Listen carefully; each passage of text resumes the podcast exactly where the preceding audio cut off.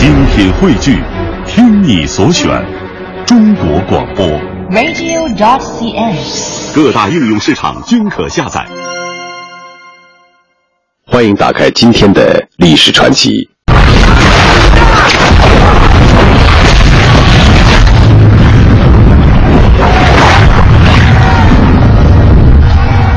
纵观世界战争史，海战对许多国家的前途和命运曾经产生过决定性的影响。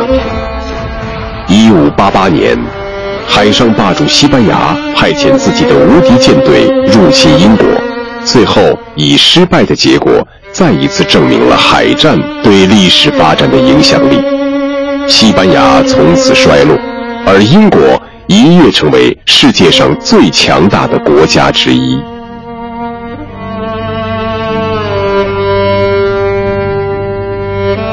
本期历史传奇为您讲述英国与西班牙的海上战争，西班牙无敌舰队的毁灭。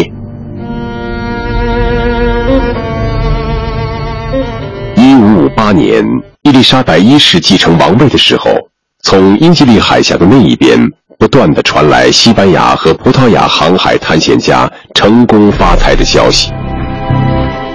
这些消息是一个即将全面来临的时代，对懵懂的人们发出的清晰信号。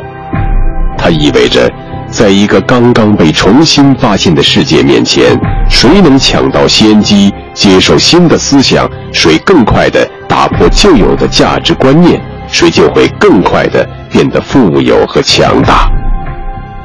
在新世界的游戏规则里，赢得海洋比赢得陆地更为重要。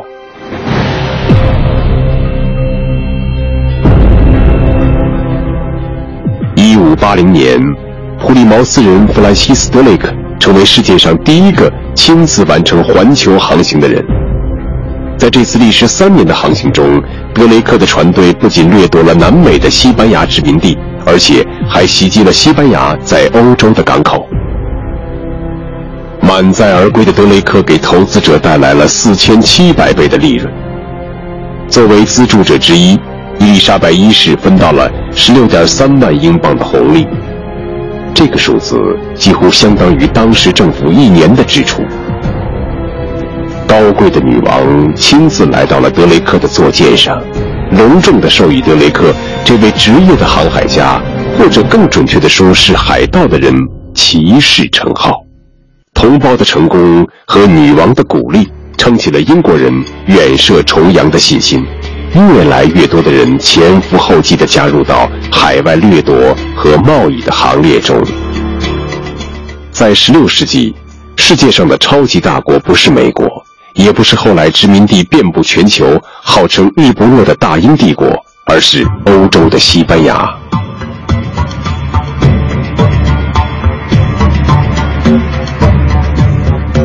自从哥伦布远涉重洋发现美洲新大陆之后，西班牙殖民主义者纷纷涌到那里掠夺金银财宝，致使西班牙很快成为欧洲最富有的海上帝国。据统计，公元1545至1560年间，西班牙海军从海外运回的黄金即达5500公斤，白银达24.6万公斤。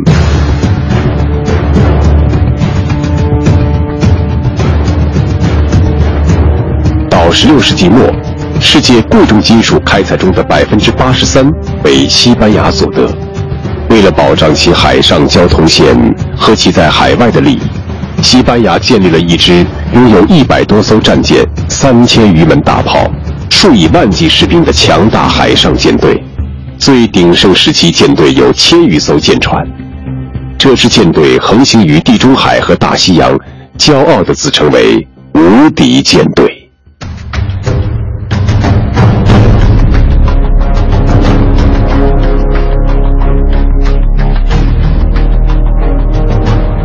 对西班牙来说，自然不允许其他国家分占它来自殖民地的利益。英国的海上抢劫以及对美洲的掠夺，严重的威胁着西班牙对殖民地的垄断地位，引起西班牙国王菲利二世的仇视。他决定派出自己所向披靡的舰队，以遮天蔽日的骇人威势，横渡英吉利海峡，进攻英国。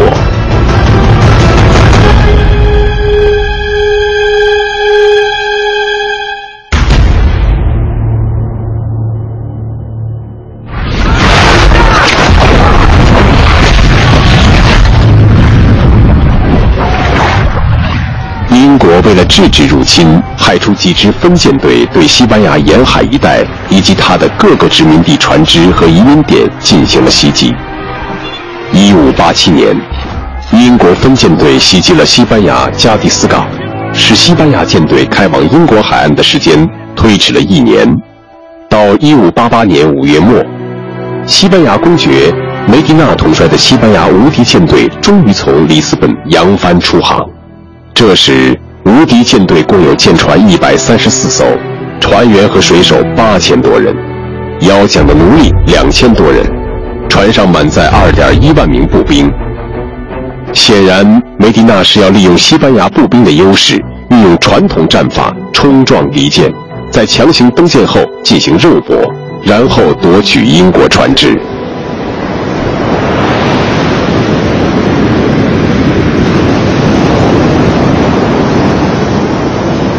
不幸的是，无敌舰队出发不久，就在大西洋上遭遇风暴，狂风恶浪使帆船失去控制，水手们被晃得晕头转向。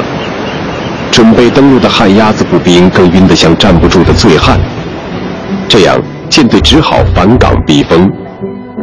待到七月，舰队又踏着大西洋的滔滔海浪，一路浩浩荡荡地驶进英吉利海峡。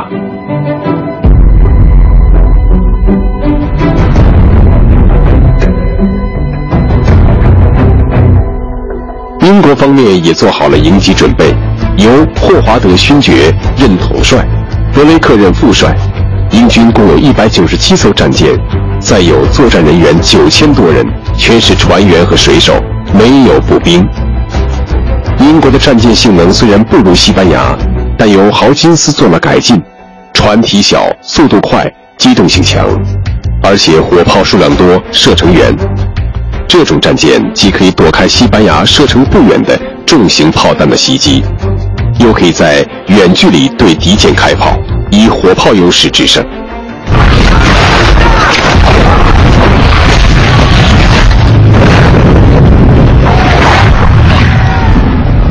七月二十二日清晨，战争爆发，英军纵队列阵，迎着强劲的西南风，抢到横队列阵的无敌舰队上的上风位置。放过无敌舰队的前卫之后，充分发挥自己两舷的火力，重炮猛轰其后备舰船，无敌舰队阵脚大乱，节节败退。二十三日拂晓，海上风向逆转，无敌舰队处在东北风上风头，于是他们以多为少，重创英国最大军舰凯旋号。这样，在第一回合，双方打了个平手。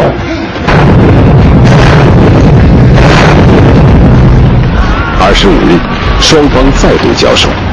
激战几小时后，双方尽管损失都不大，但是弹药基本上消耗光了。梅迪纳决定改变计划，率领西班牙舰队向加莱方向前进。霍华德也率领英国舰队转向多维尔。此刻，双方面临的主要问题是弹药补给问题。霍华德还可以从附近的港口获取一些补给。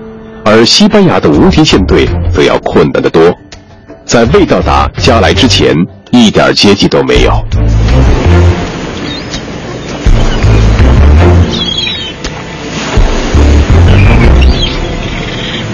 二十六日黄昏，无敌舰队到达加莱附近海域，在加莱与格里斯尼斯港之间驻锚。英国舰队也随后赶来。鉴于无敌舰队弹药空虚，英国舰队放心大胆地在敌人长炮射程之内停泊，甚至一些英国舰直驶到敌人轻武器射程的边缘线上，穿来穿去，随心所欲。梅迪纳对此唯有望洋兴叹。二十八日凌晨，霍华德在旗舰“皇家方舟号”的主舱召集作战会议，因为攻击的时间紧迫。他决定在舰队中挑选八艘二百吨以下的小船，改装成大船作为突击使用。清晨，无敌舰队的哨兵发现几艘轻装船只向他们靠拢，突然，小船上发出熊熊火光，接着，无敌舰队的大小船只一片混乱，一些船已经被大火点燃了。梅迪纳慌忙命令各舰砍断锚索，想等火船过去之后重新占领这个头锚地。但是在混乱中，许多船只只顾夺路逃走，结果互相碰撞，甚至自己打了起来。全舰队已经开始溃散。火船过后，梅迪纳命令所属各分舰队向加来集中。可是只有少数船只执行了命令，大多数船只由于刚才砍去两只锚。只靠剩下的一只锚已经寄留不住，所以全都沿海岸线向东北方向漂流而去。此时，西班牙舰队发生的情况被霍华德看的是清清楚楚。无敌舰队正以杂乱无章的队形驶向敦刻尔克方向，这样他就没有可能再回到家来。霍华德立即命令舰队全速追击。在高速航行中，英国舰队与无敌舰队的距离逐渐缩短。考虑到自己的弹药也不是十分充足，霍华德命令舰队尽量靠近敌人，在保证弹无虚发、全部命中的短距离才开始实施炮击。此时，无敌舰队已经没有弹药储备了。英国舰队抓住这个弱点，把握风向，进退灵活，无所顾忌，时而左舷，时而右舷。连续不断地向敌舰发射大小炮弹，无敌舰队只有后退之力而无招架之功。上午九点，双方舰队在格南费里尼斯角接火，英国舰队步步紧逼，无敌舰队各舰距离越拉越大，秩序更加混乱。英国舰队各舰配合默契，各式火炮此起彼伏，打得非常有章法。海战。一直持续到下午六点。这个时候风向突然转变，霍华德及时命令舰队摆脱战斗，无敌舰队也趁这个机会退出了英吉利海峡。在整整一个星期的交战中，无敌舰队耗费了十万多发大型炮弹，而英国舰队无一艘船舰遭到重创，只是阵亡了一名舰长和二十余名水手。与此相比，仅仅格南费里尼斯一战。无敌舰队就死伤一千四百余人。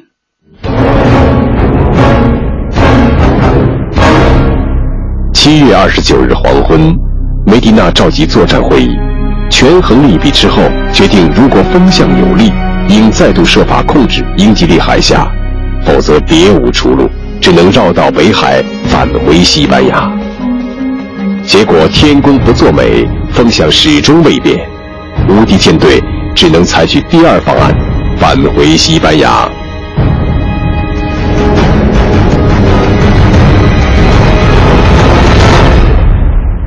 八月，英西两军在加莱东北海上进行了第二次会战。西班牙的战舰高耸在水面上，外形壮观，但运转不灵。虽然人数和吨位占优势，但却成为英国战舰集中炮火轰击的明显目标。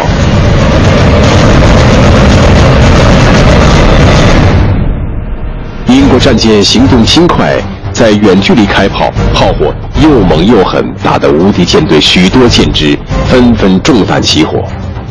而西班牙开炮向英舰射击，由于距离远，多数不能命中英舰，英国舰只尽可能避免进入西班牙炮火的射程之内，在远处灵活闪避，活动自如。这种远距离炮战使西班牙舰队的步兵和重炮不能充分发挥作用。激烈的炮战持续了一整天，直到双方弹药用尽，双方的战斗才宣告终止。无敌舰队被打得七零八落，两个分舰队的旗舰中弹撞伤，一个分舰队司令被俘。西班牙无敌舰队被迫全线退却。在撤退途中，英国舰队紧追不舍。八月八日，在格拉夫林子午线上，英国舰队又紧逼无敌舰队的五十多艘军舰，以优势兵力发起攻击。这时，无敌舰队其余七十余艘军舰正在六海里以外，未能及时介入战斗。英国军舰轻便灵活，机动性能好，其火炮射程也远远大于敌人，因此英舰始终保持着有利于自己的距离作战。而西班牙火炮射程近，只能力图靠近英舰队，以便进行接舷战。英舰凭借强大火力压制对方，不让其靠近一步。战斗持续到下午六点，才以西班牙舰队受到重创而结束。这一战，无敌舰队被击沉十六艘军舰，而英国军舰虽有一些损伤，但是没有一艘被击沉。格拉夫林兹五线区域的海战结束以后，西班牙的无敌舰队集中其残余船只。从北面绕过不列颠群岛向西班牙驶去。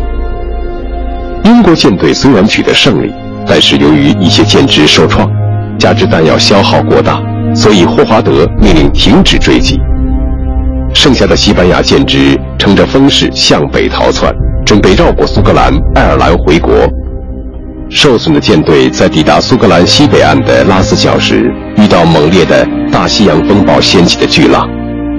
战舰漏水损坏，船员饥饿生病，他们孤立无援地在海上随风漂泊。许多战舰撞上了岩石，剩下的部分战舰进水下沉，消失在浪涛之中。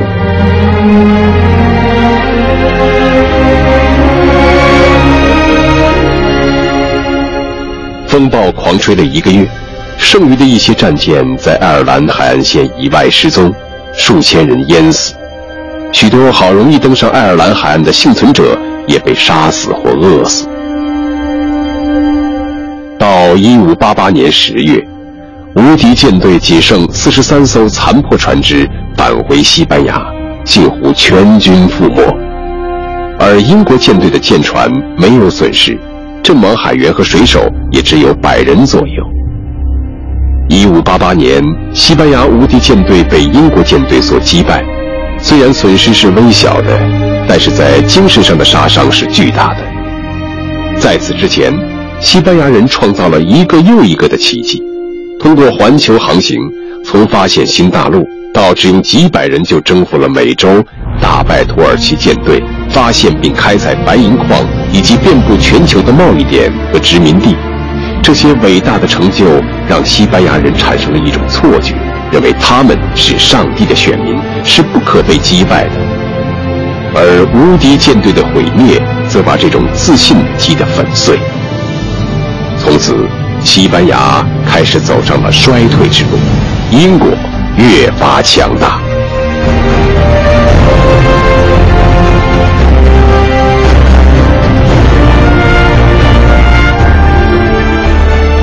一五九六年。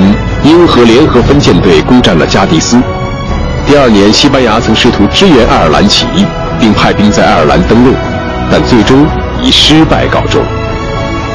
一六五五年五月，英国舰队攻占牙买加岛。两年以后，英军在法军的援助下击败西班牙舰队。接下来又攻占了敦刻尔克。战争于一六五九年年底结束。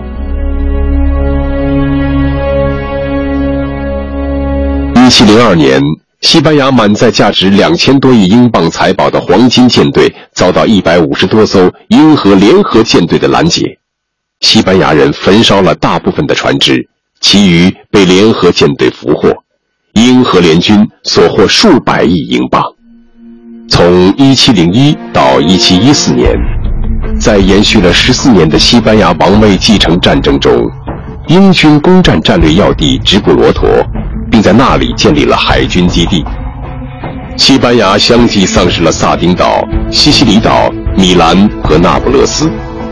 此外，英国还获得了在西班牙各殖民地贩卖黑奴的垄断权。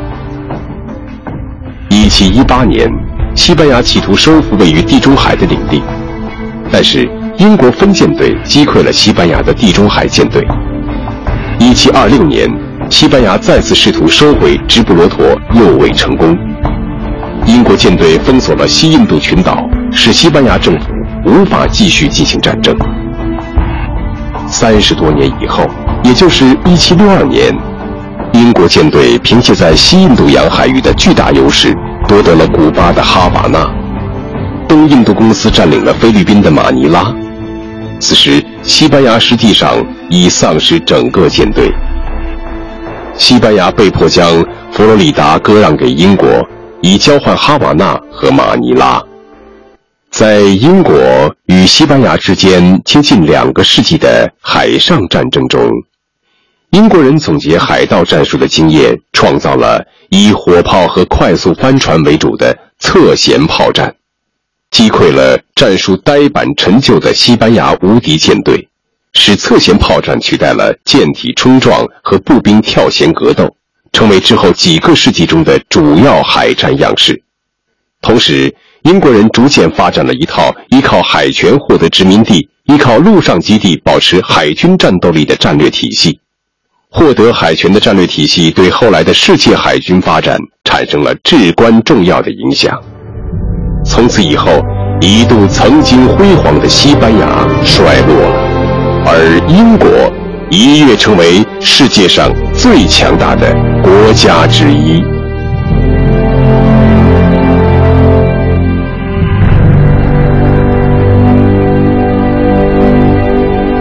今天的历史传奇就为您讲述到这里，感谢您的收听。